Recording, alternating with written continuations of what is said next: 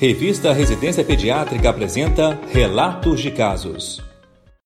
O relato de caso de hoje aborda o tema incontinência pigmentar. Se trata de uma recém-nascida com 12 dias de vida, apresentando pápulas e vesículas com base eritematosa, com distribuição linear em tronco, membros superiores e inferiores, sem associação com febre ou alteração do estado geral.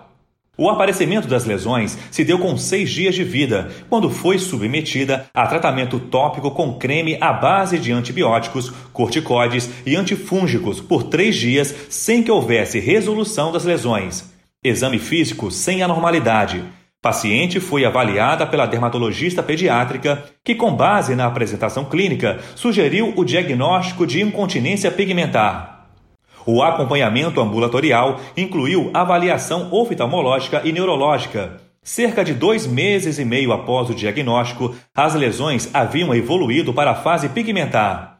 A incontinência pigmentar é uma genodermatose rara, mais comum no sexo feminino e com herança autossômica dominante ligada ao cromossomo X.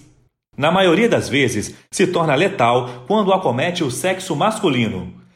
Já no sexo feminino, pode ser uma das causas de abortos espontâneos. É uma doença multissistêmica com manifestações cutâneas, oculares, dentárias e do sistema nervoso central. O termo incontinência pigmentar surgiu do aspecto microscópico das lesões na terceira fase da doença, na qual há presença de pigmento livre da camada basal da epiderme.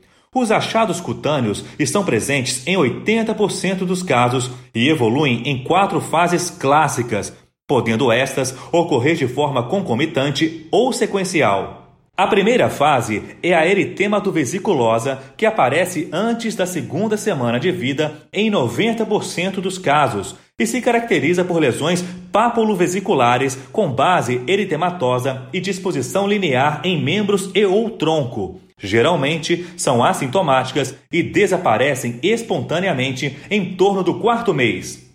A segunda fase é verrucosa, com pápulas verrucosas lineares que substituem as lesões precedentes. São assintomáticas e regridem até os seis meses.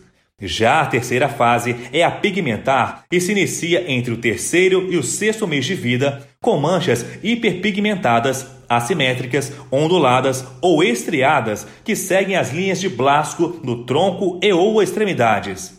As lesões progridem por meses e persistem por anos, com melhora ou desaparecimento na adolescência. Por fim, a quarta fase é a denominada hipocrômica e se apresenta com manchas hipocrômicas e atróficas, desprovidas de pelos, hipohidróticas que permanecem pelo resto da vida. As manifestações cutâneas, dependendo da fase de evolução, podem lembrar algumas doenças, exigindo diagnósticos diferenciais para a exclusão dessas outras patologias. Apesar da raridade da doença, a incontinência pigmentar deve ser sempre lembrada diante de um recém-nascido com alterações dermatológicas, tipo pápulas e vesículas. A incontinência pigmentar é autolimitada e não há tratamento específico. O diagnóstico se baseia principalmente no quadro clínico e na apresentação histológica, que é distinta em cada fase evolutiva da doença. O tratamento é multidisciplinar e orientado para as manifestações extracutâneas. Pode ser utilizado tratamento tópico com antibióticos na fase vesiculosa e emolientes na fase verrucosa. O prognóstico está diretamente relacionado à presença de malformações em outros órgãos e sistemas. Além disso, é importante a família realizar aconselhamento genético. Na leitura do texto integral, é possível observar as imagens com as lesões descritas e obter mais informações sobre as manifestações extracutâneas. Não deixe de acessar. No campo de busca do site da revista Residência Pediátrica, digite as palavras-chave incontinência pigmentar. Boa leitura! Esse foi o podcast Relatos de Casos da revista Residência Pediátrica.